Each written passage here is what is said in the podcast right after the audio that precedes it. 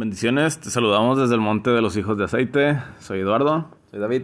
Y este episodio, nuevo episodio, vamos a darle continuidad, algo de seguimiento a las cosas que hemos hablado en episodios anteriores respecto a nuestra identidad en Cristo y nuestro rol como reyes. Y en esta ocasión vamos a enfocar esto de ser reyes en cuestión del lenguaje. Y un buen fundamento para esto está en Santiago, capítulo 3, verso 1. Eh, aquí comienza diciendo, hermanos míos, no os hagáis maestros muchos de vosotros, sabiendo que recibiremos mayor condenación. Eh, Sabes, desde, desde Génesis, tú, si lo lees detenidamente, si analizas detalles, porque a veces, en cuestión de, lectura bíblica, nos vamos muy rápido y no, nos detenemos ni le preguntamos a Dios eh, ciertas cosas que eh, naturalmente eh, no nos cuadran. Y en Génesis 1.3 tú ves que todo es sobrenatural porque inicia diciendo que Dios creó el cielo y la tierra. Después te habla de que la tierra estaba desordenada, vacía, había oscuridad. Y te menciona que... ¿Qué más? Que el espíritu se movía sobre la faz, eh, sobre, las aguas. Y después te menciona que Dios... Eh, habla, declara algo y eso que él declara sea la luz y se hizo la luz. Desde ahí tú, tú notas que el lenguaje es parte importante para alguien que quiere operar en, la dimensión de, Dios como rey. Y declarar luz no es un evento semanal, no es anual, mensual algo pasajero. Desde el principio de tu vida cristiana, tú debes entender el lenguaje del rey como un estilo de vida. Y los reyes hablan luz. Los reyes declaran luz. Reino. Reino, luz, gobierno. Tú ves que todo esto que Dios hizo en el principio nos está hablando de vivirlo también aquí y ahora todo lo que Él hizo ahí en Génesis es todo lo que nosotros como co-creadores en Cristo podemos seguir haciendo. Y aquí en Santiago 3.1 se dirige a un grupo de hermanos y les dice Santiago, no se hagan maestros, no quieran ser maestros, porque si ustedes eh, deciden ser maestros, va a suceder algo la gente va a recibir mayor condenación. Y aquí este tipo de hermanos tenían un pequeño problema, que siendo hijos de luz, no tenían la mentalidad ni el lenguaje de hijos de luz. Ellos seguían conservando la mentalidad y el lenguaje de las tinieblas y eso causaba pues un choque en sus estilos de vida de que, o sea, no estaban ni de lleno en la luz ni de lleno en las tinieblas tenían un pie allá y un pie acá. Y teniendo ese estilo de vida, pues ni siquiera podían avanzar. No avanzaban ellos, que van a poder enseñar. Sí, y, mientras tú no tengas eh, conocimiento de tu identidad, mientras tu entendimiento esté eh, entenebrecido, lo que va a salir de tu boca, lo que vas a enseñar van a ser tinieblas. Y lo que va a ocurrir es que la gente que te va a escuchar pues va a recibir mayor peso en sus vidas, mayor condenación, eh, mayores perspectivas erróneas acerca de Dios, acerca de uno mismo, acerca del reino, acerca de la vida. Mientras tu entendimiento como hijo de Dios esté apagado, van a ser más las tinieblas que van a llegar al mundo y ese es un problema gravísimo. Y aquí Santiago dice, por favor, no deseen ser maestros porque van a esparcir más desastre en el mundo, van a esparcir más ah, enfermedad, van a expandir más el gobierno de las tinieblas. Arreglen por favor lo que está dentro de ustedes. Permitan que la luz del Evangelio les llegue al corazón, les llegue a la mente, les llegue a todo su ser. Y una vez que ustedes lleguen a ese estado de luz, entonces sí pueden hablar del reino. Una vez que ustedes tomen la corona que, tienen en Cristo, van a poder hablar del reino. Y, y, esa es la urgencia del mensaje de, Santiago en, en, este, en esta parte del capítulo. Comienza diciéndoles, por favor, no hablen luz siendo que su mente está en tinieblas. Dejen que su mente se ilumine y entonces sí van a poder tener toda la, autoridad para hablar luz y manifestar luz. Todo inicia en su mentalidad. Y si tú no entiendes tu identidad, no puedes hablar del reino. Eh, cuando uno entiende la identidad, entonces sí puede hablar del reino la, identidad en, que tenemos en Dios es una llave que nos abre muchas puertas para activar el reino de Dios en nuestra vida. Eh, que creo que esto está vinculado mucho, muy fuerte con Mateo 16, cuando eh, Pedro comenzó a hablar Cristo, comenzó a hablar la revelación de Cristo. Se le entregaron llaves. Él declaró quién, era, quién es el Cristo, el Hijo del Dios viviente. Y Jesús identificó esa declaración y les dijo a los demás discípulos, esto es lo que ustedes deben estar hablando si van a seguirme. La manera en la que el mundo va a saber que ustedes son mis seguidores es si sus vidas están siendo gobernadas por mi mentalidad, por mis palabras, por mi identidad en ustedes. Y dice que se le entregaron las llaves del reino, y eso no fue exclusivo para Pedro. Ahí te habla de que la gente íntima tiene acceso a las cosas del reino. Las llaves del reino son para los íntimos. Y, y bueno, los reyes habitan en, todo esto de la intimidad, de lo secreto. Y tú estás llamado a, a vivir como el rey que fuiste diseñado a ser en Cristo y tienes todos los días que, venir a esta realidad, gobernar los días con la verdad de quién eres en Él. Y, y, bueno, todo inicia conociendo quién eres, recordando quién eres en Cristo. Y eso es lo que te autoriza para poder enseñar a otros.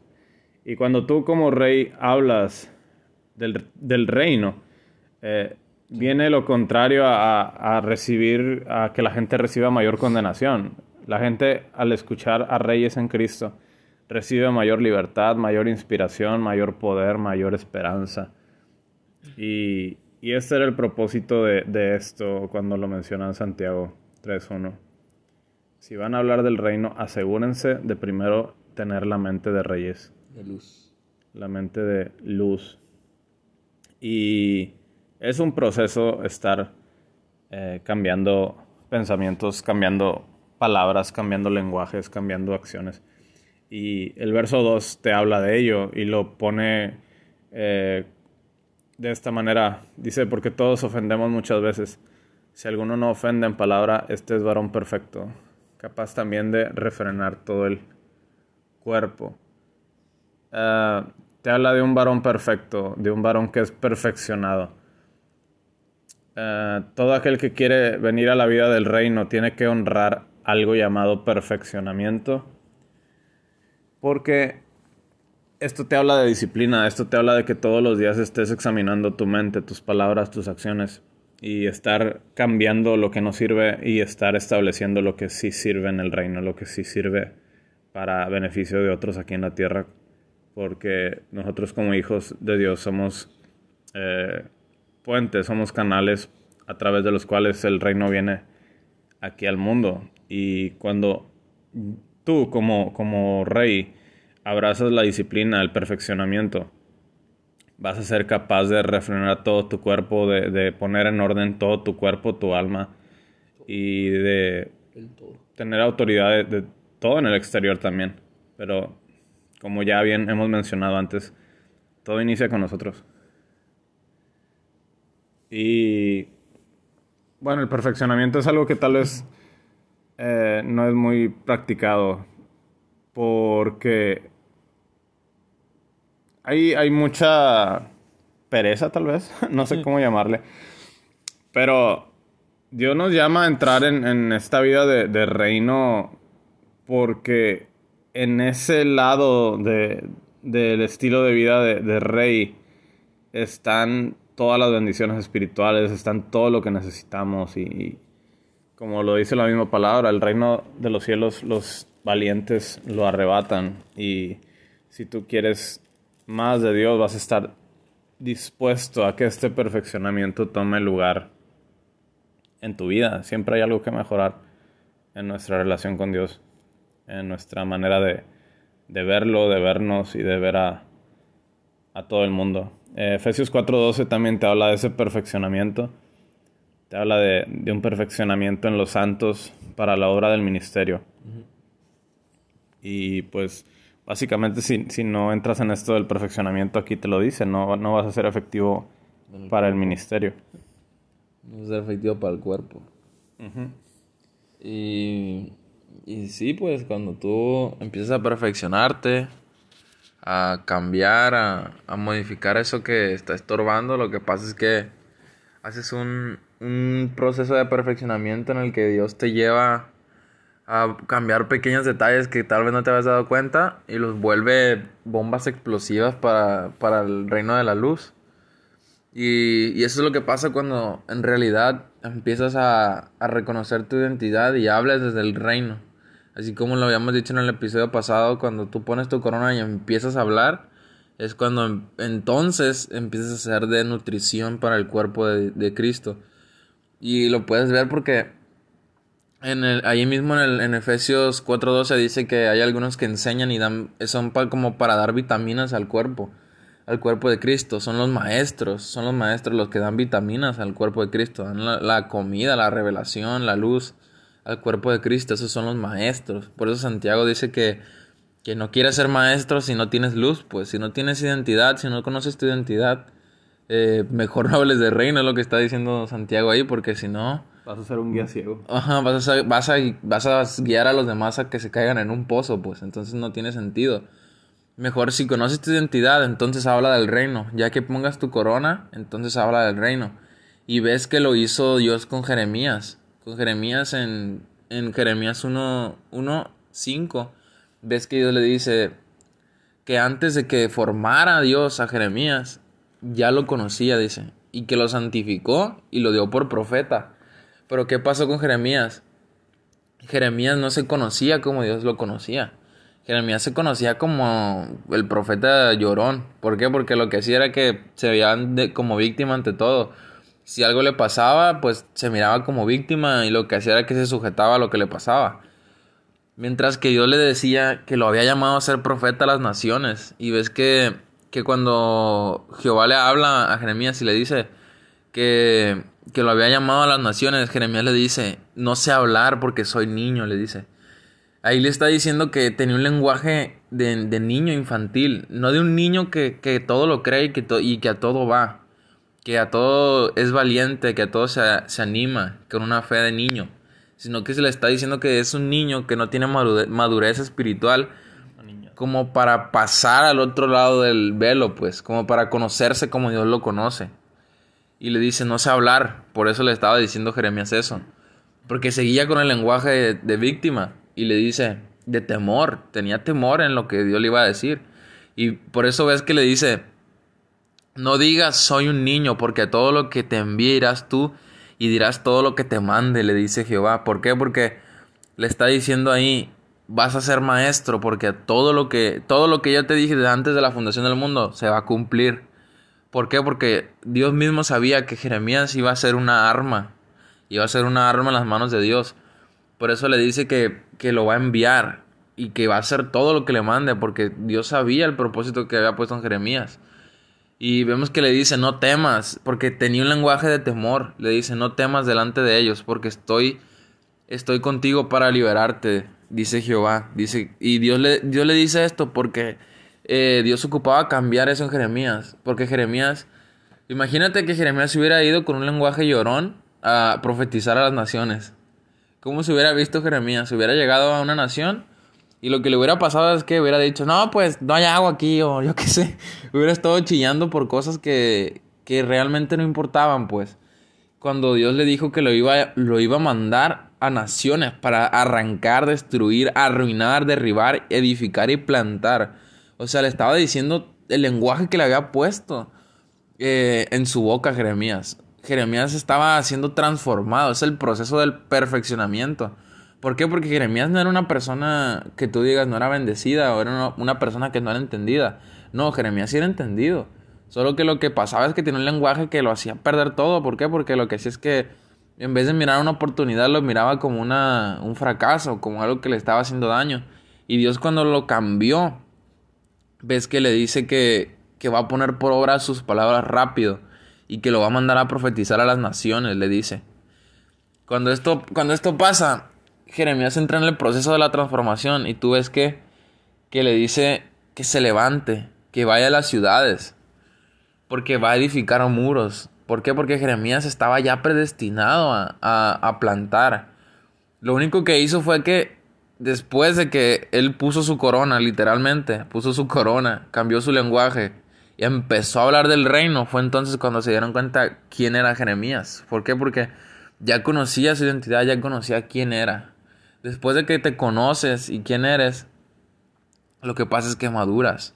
Te vuelves en una, en una madurez espiritual que no te conocen después porque dicen, ¿este quién es? Pues porque Jeremías ya había cambiado su lenguaje, ya había cambiado su forma de ver las cosas. Se perfeccionó literalmente.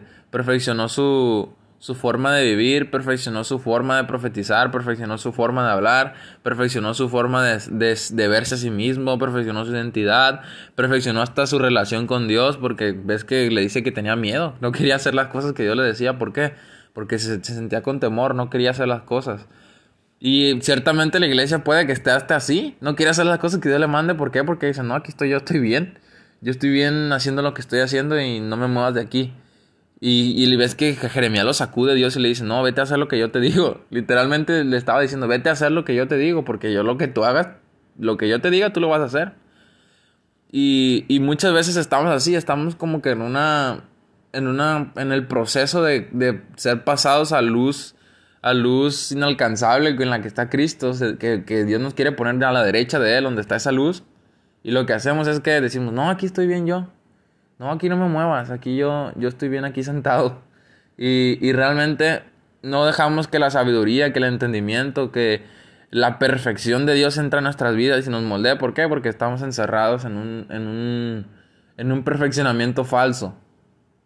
Por eso tenemos que empezar a vernos como reyes que honran al rey. ¿Por qué? Porque somos perfectos. Debemos de estar en una constante perfección. Porque el, el alimento del, del, rey es maduro, no es, no es papilla, no es comida para bebés. Cuando tú empiezas a, a, verte como rey, ¿qué haces? Empiezas a poner un lenguaje de creador en vez de un lenguaje de víctima. Empiezas a verte como, como, el, como es tu padre, que es un creador. Porque empiezas a ver cómo Dios en Génesis dijo sea la luz y creó la luz y ves que, que, dice que sea todo lo que, lo que viene en Génesis, que sean los, los, animales del mar, que sean las bestias de la tierra, y ves que, que, es un creador, un creador nato, un autor nato.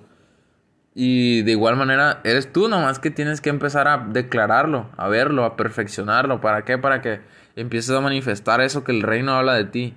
Esa identidad que se ha revelado a tu vida, que es la de hijo de Dios, tienes que empezar a percibirla, para entrenarla y una vez ya estando entrenada, vas a empezar a poner eso por obra y vas a pasar a comer de comer papilla a comer alimento maduro, alimento duro. Eh, ¿En qué versículo en el que venía eso? Era un versículo, no creo, en el que decía que, que, cuando alguien ya es maduro pasa de comer papilla a comer comida espiritual madura, ¿no? Sí, Hebreos 5.14 habla, habla de eso también. Eh, dice la versión en el espejo. Dice, este es el alimento del creyente maduro. Ellos son aquellos quienes tienen sus facultades de percepción entrenadas. Entrenadas. Gimnástica. gimnásticamente. para distinguir lo relevante de lo irrelevante. Pero aquí dice que la facultad de percepción la tienen entrenada. Entrenado. La facultad de percepción divina la tienen entrenada. Esto te habla de que todos los días eh, tú decides vivir reino. Tú tienes la autoridad para decidir qué pensamientos te van a gobernar durante el día, con qué mentalidad vas a andar. No es trabajo de Dios, no es responsabilidad de Dios. Tú estás a cargo. sí, el tú estás a cargo aquí resuena a todo lo que da. Tú estás a cargo de todo en tu vida. Tú tienes las llaves, Mateo 16, tú tienes las llaves, tú tienes el control y hay un, una manía, una, ah, no sé cómo llamarle, pero eh, ya estás en Cristo y ciertamente al principio dependes como un bebé de Dios, pero todos no nos quedamos en el estado de bebés, crecemos y hay una demanda de, de, reaccionar ante las cosas de una manera distinta.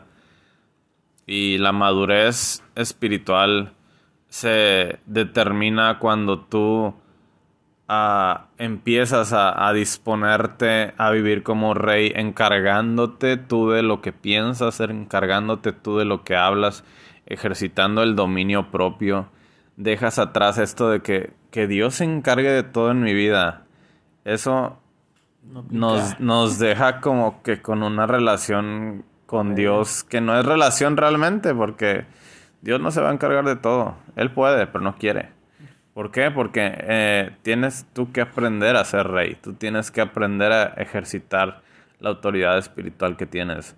Entonces cuando entiendes esto, todos los días tú estás vigilando que pensamientos están transitando en tu mente y si no son pensamientos que saben, sabes que son de Dios, tú tienes la autoridad para llevarlos cautivos a la obediencia a Cristo y solamente retener lo bueno y mantenerte enfocado en lo que es, como dicen filipenses, en todo lo que es verdadero, todo lo bueno, todo lo santo, todo lo justo, todo lo puro, todo lo digno de admiración. En esto pensad, dice ahí. Entonces, Tú honras a Dios cuando ejercitas la autoridad espiritual, cuando te ejercitas en esto de poner dominio sobre tu ser y todo tu ser espiritual, alma y cuerpo se adaptan a la manera en la que opera el cielo. Todos los reyes tienen que vivir el reino aquí y ahora, no en un futuro o llegando a esta conclusión de que Dios se encargue de todo en mi vida, no. Los reyes tienen este lenguaje de que yo estoy a cargo. Yo sé qué cosas dejo entrar en mi mente, qué cosas salen de mi boca, qué acciones voy a hacer. Dios nos llama a llegar a este estado de responsabilidad espiritual en el cual tú honras a Dios por la autoridad que decides vivir. Y eh, hablando de Jeremías, eh, capítulo 1.5, aquí te habla eh, que antes de que formase, el Señor a, Jeremías en el vientre, dice, te conocí y antes que nacieras te santifiqué, te di por profeta a las naciones. Y tú ves que en el verso 6, ahí como que Jeremías todavía seguía siendo dominado por un lenguaje no de rey, sino por un lenguaje de víctima. Ahí tal vez en el verso 6 Jeremías decía, ay Señor, yo sé que tu plan es muy grande, pero tú encárgate de todo. Y el Señor decía, no, no, no, no, no digas que no puedo, no digas que soy niño, porque yo te he dado un espíritu de poder, un espíritu de amor y de dominio propio. A todo lo que te envíe vas a ir, tú puedes ir y tú vas a decir todo lo que yo te mande. Y en el verso 8 el Señor lo, le invita a Jeremías a salir de un lenguaje de temor, de una mentalidad de temor. Dice, no temas delante de ellos. Ya no tienes por qué temer delante de alguien o de algo. Eso no opera en la vida del rey. Dice ahí, porque yo estoy contigo para librarte. Dios ha puesto en ti un lenguaje para que tú uses esas palabras y te libres de situaciones en las cuales ya no cabes, ya no cabes porque llevas la gloria de Dios y tienes toda la autoridad para salir de atmósferas, de relaciones, de lugares, de hábitos, tienes toda la autoridad para librarte y salir de ahí, dice el Señor mismo. Y dice en el verso 9 que extendió Jehová la mano y tocó la boca de Jeremías. Y le dijo Jehová, he aquí yo pongo mis palabras en tu boca. He aquí yo pongo un nuevo lenguaje en tu boca. Y no sé si tú te has preguntado, pero ¿por qué el Señor no tocó su cabeza? ¿Por qué el Señor no tocó sus manos? ¿Por qué el Señor no tocó, eh, no sé, sus hombros? Dice aquí que el Señor tocó su boca. Su boca. Y aquí te habla de que la boca, el lenguaje que tú usas como rey, tiene autoridad para mantenerte en la vida de reino. Y, te habla mucho esto de acerca del poder de las palabras, el poder de, de Cristo en ti, la esperanza de gloria. Y el verso 10, o sea, no termina ahí. Dice, mira que te he puesto en este día sobre naciones y sobre reinos para arrancar, destruir, arruinar, derribar, pero también para edificar y para plantar. Tú con las declaraciones, con la autoridad que tienes como rey, hablando de perfeccionamiento, tú tienes toda la autoridad para dirigirte a toda aquella oscuridad que tal vez todavía esté operando en ti, tú sabes qué es. Y tú tienes la autoridad para qué, dice ahí, para arrancar, para destruir, para arruinar y para derribar. Todo lenguaje de queja, todo lenguaje de enfermedad, todo lenguaje de pesimismo, todo lenguaje sea lo que sea, que no sea del reino, tú tienes la autoridad para quitarlo, pero también tienes la autoridad para edificar y para plantar nuevas cosas, nuevas experiencias delante de tu vida, y todo es por el poder de la palabra. Así de poderosa es la palabra. Lo mencionamos en Génesis, con Génesis 1.3, que dijo Dios, sea la luz, fue la luz. Santiago 3.1, que les dice a, a cierto grupo de hermanos, por favor, no enseñen. ¿Por qué? porque no están pensando como reyes. Y si abren la boca va a ser solamente para estar perjudicando a la gente que se supone que van a hablar a, a llamar a la libertad. Entonces, si ustedes no tienen un lenguaje de libertad, ustedes no tienen llaves ni claves para liberar a nadie. Al contrario, van a expandir más prisiones. Eh, y por esto la urgencia en Santiago 3.1 es necesario conocer nuestra identidad, es necesario entrar en un perfeccionamiento, es necesario que todos los días tú ejercites la autoridad espiritual en tu vida, en tu lenguaje, que pongas atención a qué palabras usas y qué palabras ya no debes usar. Y esto no es con el fin de aunque bueno, para, para, algunos va a sonar muy exagerado que dejes de usar eh, ciertas palabras, pero tú como entendido, como hijo de Dios, tú llevas la razón, el propósito del por qué tienes una boca. Tú entiendes que Dios te ha predestinado para ser un profeta a las naciones, para ser un co-creador de su gloria. Y tú entiendes Punto. Tú has entendido el propósito original de tu boca y vas a hacer todo lo posible para que de tu boca solamente salgan palabras de edificación y de, dice aquí, edificar y plantar. Si va a ser para arrancar, destruir, arruinar y derribar, eso solamente aplícalo a las obras de la oscuridad.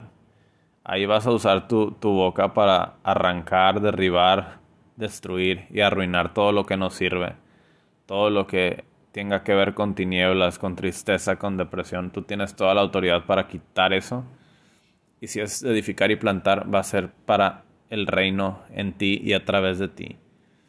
Y, y Jeremías salió de un lenguaje, de una percepción de sí mismo como víctima y Dios lo estableció en una percepción de creador y de rey y de responsabilidad. Entonces, en nuestra relación con Dios, no deberíamos tener este lenguaje de Dios encárgate de todo, siendo que Dios nos dio las llaves y la autoridad para que nosotros nos encarguemos de las experiencias que queremos tener en nuestra vida.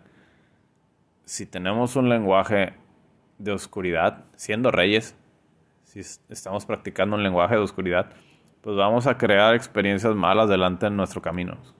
No es algo aleatorio o algo que sucede nada más porque sí. Tú lo provocaste. Entonces, si has tenido la autoridad para provocarte cosas malas, ¿cuánto más cuando eres entendido vas a creer que Dios te ha dado el poder para hacer una luz delante de ti, para que, como dice la, la palabra, lámpara es a mis pies tu palabra y una lumbrera a mi camino? Tú con tu boca solamente lo que vas a crear es un sendero de luz, un sendero de, de encuentros con la presencia de Dios, de encuentros con oportunidades de progreso, de bendición. Eh, tú tienes la autoridad y las llaves para abrirte puertas, para hacerte prosperar, para hacer prosperar tu camino y para que todo te salga bien. Eh, eso me sonaba a Josué, Josué 1, cuando dice, mira que te mando que te esfuerces, seas valiente, no temas ni desmayes. Y después menciona más claves, ¿no? Que, eh, que nunca se aparte de tu boca, dice, de tu boca. Este libro de la ley, lo que hay en este libro de la ley del Espíritu. Y te habla acerca de meditar lo que hay en ese libro. Y ahí te está hablando del libro eterno, de tu libro eterno. Ahí te está hablando de las cosas que, de las cosas que se escribieron desde antes de la fundación del mundo. Que medites en la gloria que hay en ese libro todos los días. y dice que nunca se aparte de tu boca este libro de la ley, sino que de día y de noche medites en él para que guardes y hagas prosperar tu camino y todo te saldrá bien está en la Biblia, ¿me entiendes? Es una realidad, debe ser nuestra realidad. Y para que eso se convierta en nuestra realidad, no solo en una experiencia de un día y ya te esperas, no sé, un año o dos meses para que pase.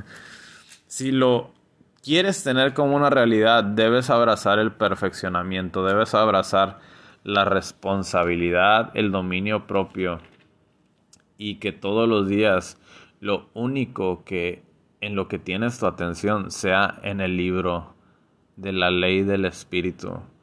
Que tu mente esté todos los días atento a las palabras que hay ahí y, que esas palabras las uses con tu boca, declares con tu boca, sigas declarando como en Génesis, sea la luz en medio de las situaciones más oscuras, tú decidas no hablar a la par con la misma oscuridad. Porque imagínate a Dios en, Génesis 1.1, ¿no? Que vea todo oscuro y desordenado. Dios no, no hizo a la par con sus palabras lo que veía allá afuera. Dijo, ay, pues está bien oscuro y desordenado. Y pues a ver qué pasa. Y el rey, imagínate al yo soy hablando como si no fuera. Pero no sucedió así. El yo soy luz. Habló la luz que era. Y la luz que él era era la luz que él manifestaba. Y cuánto más con nosotros. O sea, Génesis 1.3 no es nada más como que un verso bonito que tú ves en el cual Dios habla de una creación pasada. Dios te, hablan, te está mostrando el poder de la creación en el aquí y el ahora. Te está dando unas llaves poderosas para transformar todo en tu vida. Y toda transformación viene por un cambio de lenguaje, por un cambio de mentalidad, por pasar de un estado en el cual te, que te ves, ves como eh, una simple creación. Sales de ahí y ahora te paras en las maneras del Creador. Y ahí está la senda de la prosperidad. Estando en la percepción del rey, estando en la eh, madurez espiritual, estando buscando crecer en Dios, crecer en, en, la manera de vivir aquí en la tierra acorde a la vida de Dios, a la mente de Dios, a la palabra de Dios.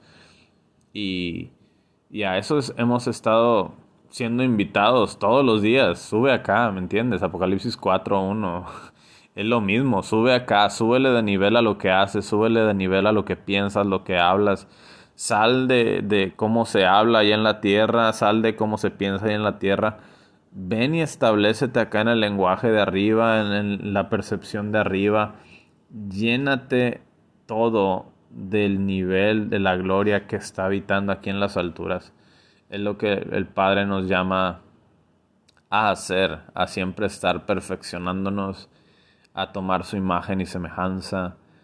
Y una vez que estemos establecidos ahí arriba, entonces sí podemos enseñar luz a las naciones.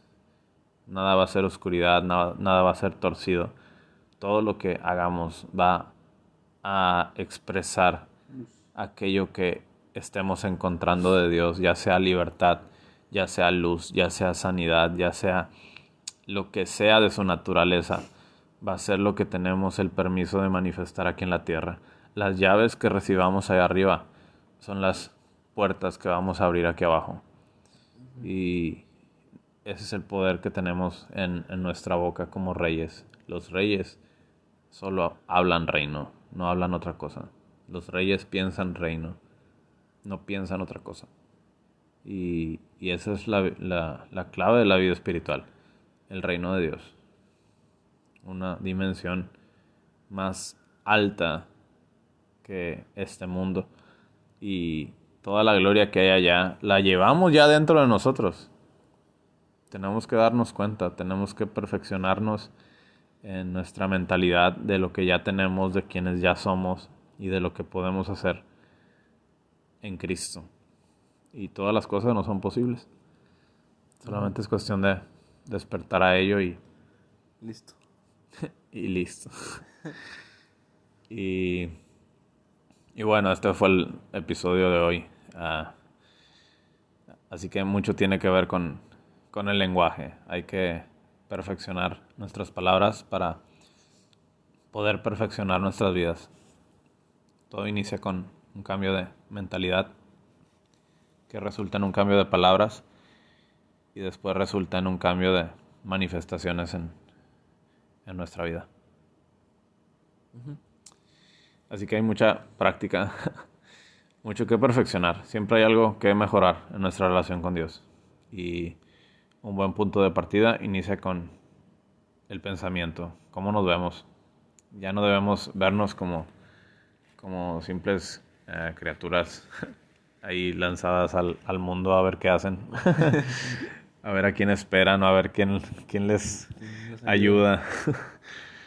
Tenemos que vernos como Cristos, hijos del Dios viviente. Cuando esa revelación llega a nosotros, todo comienza a cambiar.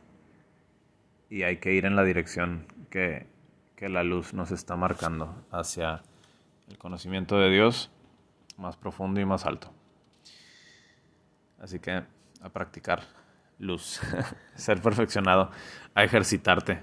Hebreos 5.14, la, la Reina Valera te habla acerca de ejercitar. Aquí leí el espejo, ¿no? Porque me encanta el espejo. Eh, pero eh, 5.14 en la Reina Valera te habla acerca de, del ejercicio, de aquellos que se ejercitan. Y uno solamente se, se, ejercita en los lugares celestiales. El cielo es el gimnasio de nuestro espíritu. El cielo es el gimnasio de, tu espíritu. Si quieres fortalecerte, sube a la presencia de Dios y, y ahí que ahí te fortaleces, ahí te eh, entiendes muchas cosas en, en tu alma y después tu cuerpo te sigue, pero tu espíritu en este momento ya está establecido allá. Tu alma necesita estar consciente, ir a ese lugar, descansar y tu cuerpo, te repito, va a seguir aquel gobierno que ya tienes ahí dentro. Así que ese fue el episodio de hoy. Sabemos que es de bendición y nos vemos en el próximo. Así que bendiciones y sigue alimentándote de luz. Entrenando. Entrenando y fortaleciéndote. Sí. Bendiciones. Bendiciones.